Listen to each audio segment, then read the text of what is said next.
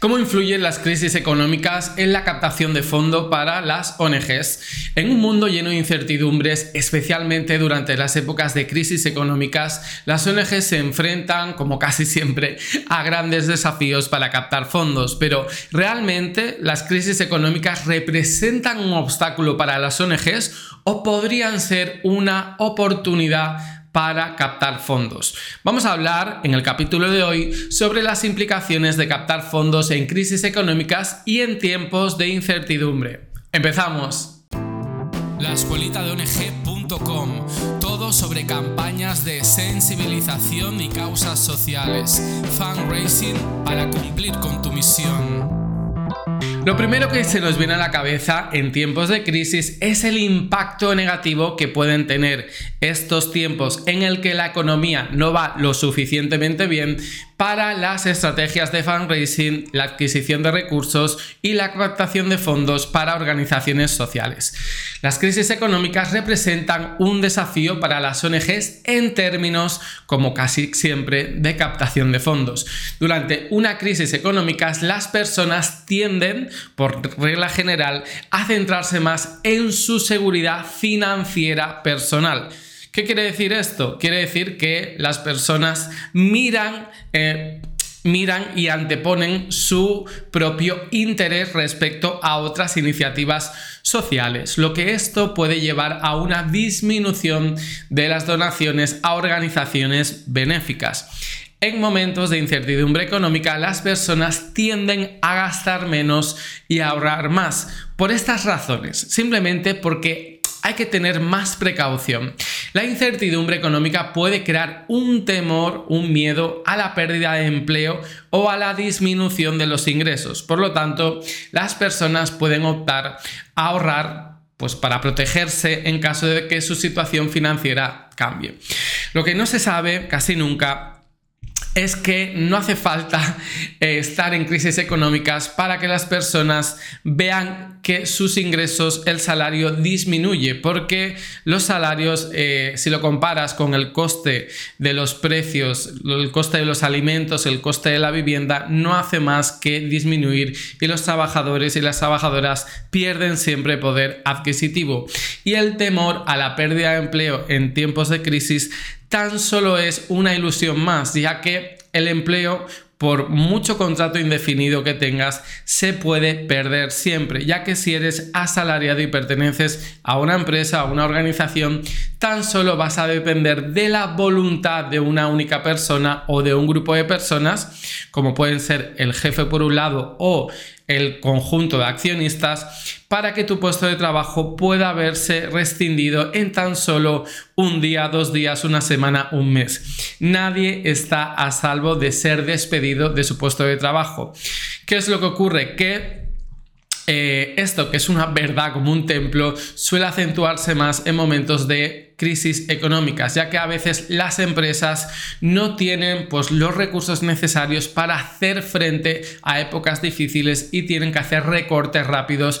Y la primera cosa que se recorta eh, después de la comunicación, por supuesto, y el marketing es los empleados, es la parte humana, la parte de los trabajadores de la empresa.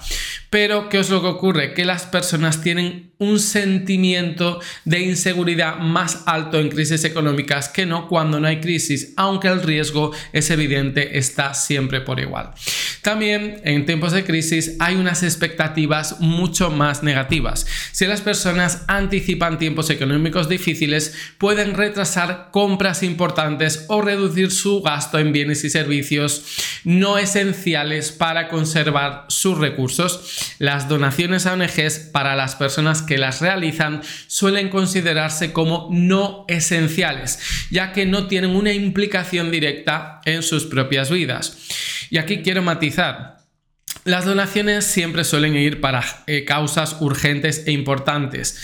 Eso no quiere decir que se reste urgencia e importancia a la causa social, sino que para la persona que puede ser una persona solidaria y empática, filantrópica, En el momento en que ve peligrar su estabilidad personal y financiera, pues prima más su interés propio, su egoísmo o la toma de decisiones para preservar su seguridad y la de su familia que para la ayuda a los demás.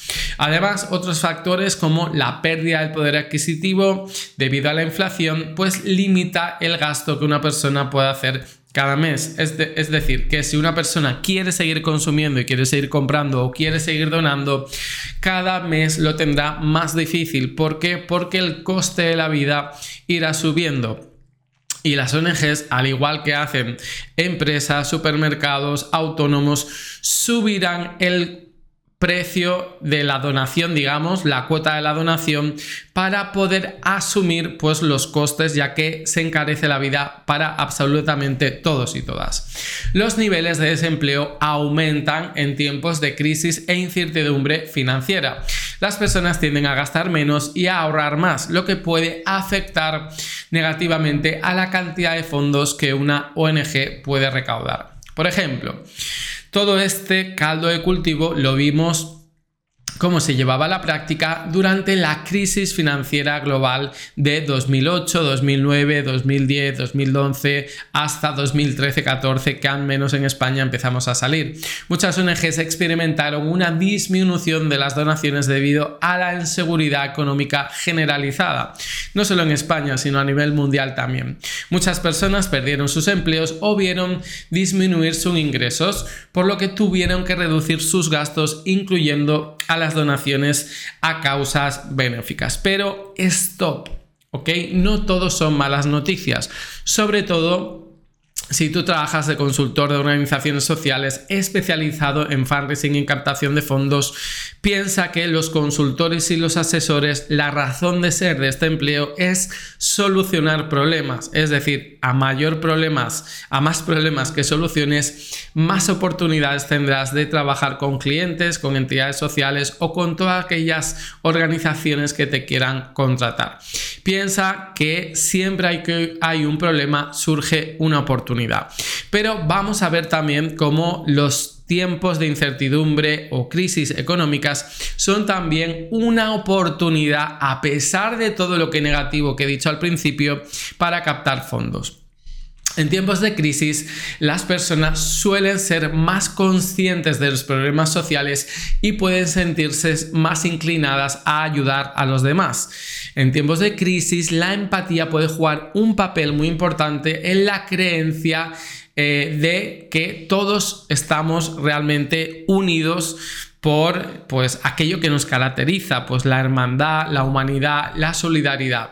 Es decir, en, nuestro, nuestra razón de ser es ayudar al prójimo, es ver cómo nuestro vecino, nuestra familia, nuestro amigo, nuestro conocido, nuestras, las personas que conviven con nosotros en ciudades, en pueblos, en comunidades, pues que no sufren. Nadie quiere ver sufrir a, otra persona. Por lo que en estos momentos tan difíciles como fueron, por ejemplo, la crisis sanitaria, vimos cómo aparecieron actos muy bondadosos, filantrópicos y solidarios que en situaciones límites a veces pensábamos que no iban a aparecer. ¿Por qué se produce esto? Porque hay una conexión emocional que nos hacen ser lo que somos, personas humanas. Las crisis a menudo exponen y amplifican las desigualdades y, las, y los problemas, las problemáticas sociales que existen, haciendo que sean más visibles para todos. Es decir, nosotros sabemos que existe desigualdad y pobreza, pero es cuando llega realmente una crisis económica dura que cuando lo podemos ver en nuestra ciudad, en nuestro barrio, lo que significa una crisis eh, realmente de este calibre. Fíjate, vivo al lado de una iglesia en mi barrio. Entonces, eh, sé que la iglesia, pues aparte de sus actos para los feligreses, para las personas creyentes, también realizan acciones solidarias, como que cada día de 3 a 4 del mediodía, o sea, de la tarde, abren las puertas de las iglesias y se forma una cola de personas con carritas de la compra. ¿Por qué? Porque la iglesia, la iglesia reparte comida o reparte ropa, por supuesto comida de primera necesidad, arroz, legumbres, productos básicos eh, y ropa también, pues ropa usada, ¿no? Esto que siempre lo ha hecho la iglesia, puedes ver como las colas del hambre, que así es como se denominan, aumentan en tiempos de crisis. Pues bien, para que la Iglesia o otras organizaciones eh, eh, sociales puedan repartir este tipo de alimentos o de ropa, necesitan contribuciones y donaciones de las personas para poder ampliar sus recursos para donar cada vez más a más personas que así lo necesitan. Si no tuvieran estas eh, donaciones extras no podrían atender a un número cada vez más creciente que solicitan este tipo de ayuda. Por lo que cuando las personas ven sufrir a otras personas, sienten una conexión emocional que les motiva a ayudar. Este es el aspecto clave de la empatía, la capacidad de entender y compartir los sentimientos de los demás.